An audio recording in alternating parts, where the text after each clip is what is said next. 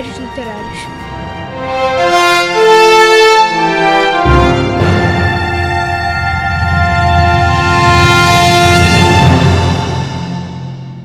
Marcelo Júnior, o que significa essa palavra murder escrito no seu computador? Significa assassinato. É a gravação de um novo podcast. Eba, uma nova história de terror? Posso ouvir? Sim, pode. Então vamos começar a história.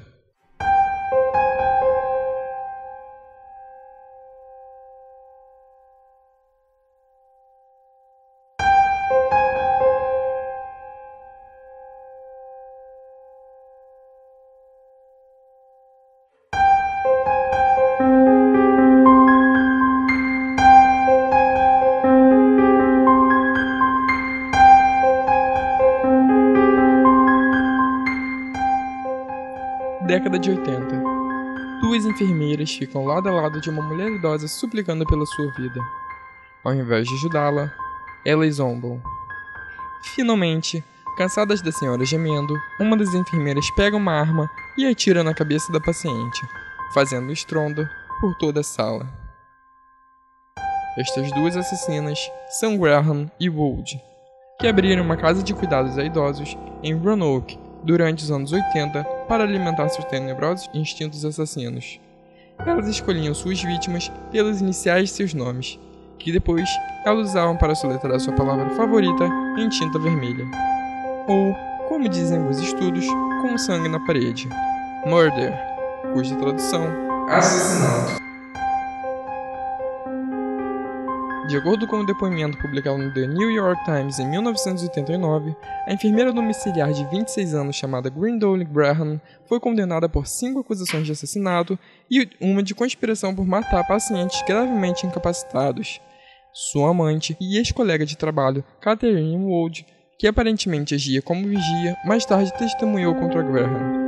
Foi sentenciada de 20 a 40 anos de prisão em 1987, as duas foram responsáveis pela morte de oito pacientes residentes ao lar de idosos Alpine Manor, em Walker.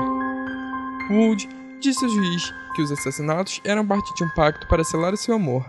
Graham teria dito a ela que matar essas pessoas ajudou a aliviar a tensão. Mas é aqui onde as coisas realmente ficam assustadoras.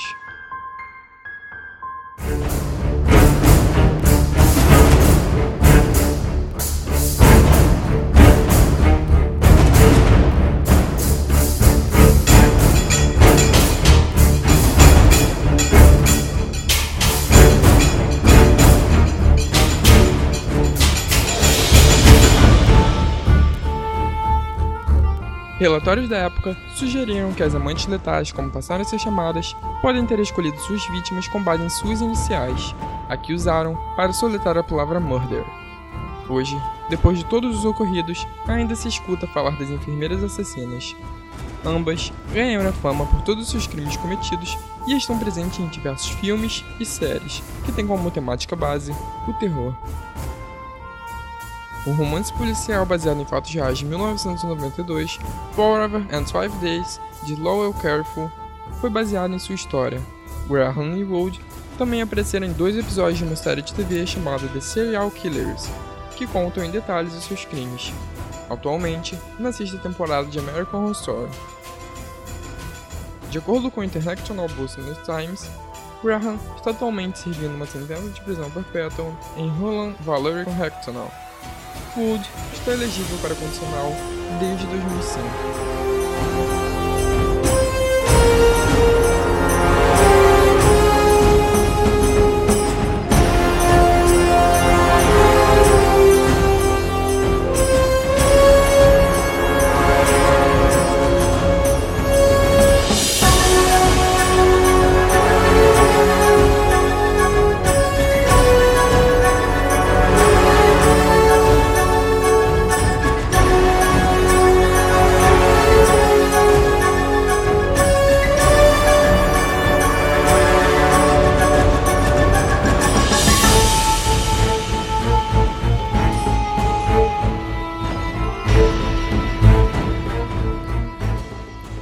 Este episódio teve uma participação especial de Nicolas Pinheiro.